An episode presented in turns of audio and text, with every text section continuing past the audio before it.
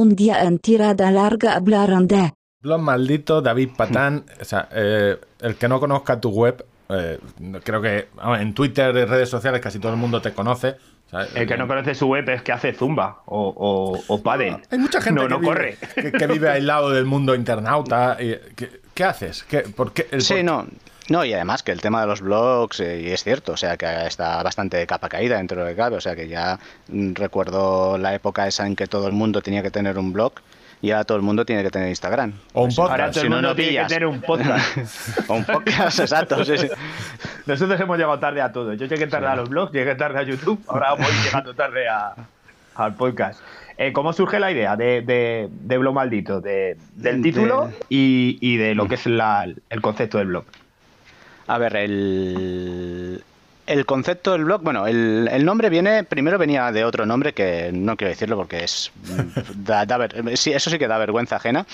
Eh, y era, no, y era, bueno, ya lo veréis, si hacéis un poquito, un poco de hacker ahí mirando, alguien me lo, alguien me lo, alguien lo pudo ver cuando dije, cuando lo comenté otra, una vez hace, hace mucho tiempo y dijo, hostia, no mierda de nombre que tenías, digo, sí. Bueno, era- tampoco, tan- era tan malo, ¿eh? Porque básicamente es coger la URL de una imagen tuya y. Sí, exacto. Y ya lo, ya lo has visto con lo que era. Bueno, puto poeta yonki, que es como una... Era una rabieta que tenía con el rollo este de los, de los poetas malditos y todo Bohemio. Bueno, ¿no? la- Estabas en plan sí, rollo sí. bohemio ahí. Sí, sí, bueno, era, ya sabes, cuando tienes veintipocos eh, te vuelves imbécil, es la única manera que tienes de A mí me ha llegado eres. 40, ¿eh? No, y bueno, y la cuestión era que en principio el blog era simplemente para ir metiendo, cuando estaba realmente metido en periodismo y tal, y trabajaba en algún periódico haciendo cierre y eso, iba metiendo, era como un cajón desastre para ir metiendo los artículos que iba publicando en medios y tal.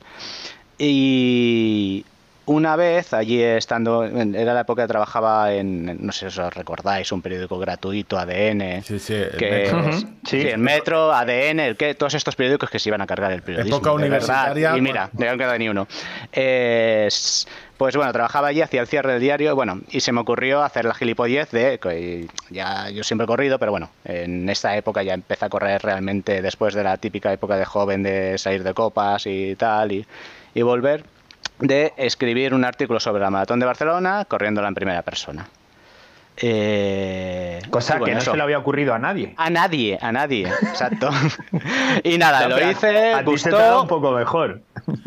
Bueno, era, era simplemente eso, o sea, se me ocurrió hacerlo, lo escribí, después lo pasé al blog y al año siguiente, claro, pensé, digo, hostia, eh, claro, yo he corrido a maratón, pero sin tener, eh, o sea, un poquito a ciegas, o sea, la corrí acojonado, porque, y eso que mira que llevo años y años Sin corriendo tener ni desde, idea, desde ¿no? crío. Porque Sin tener ni idea. Exacto.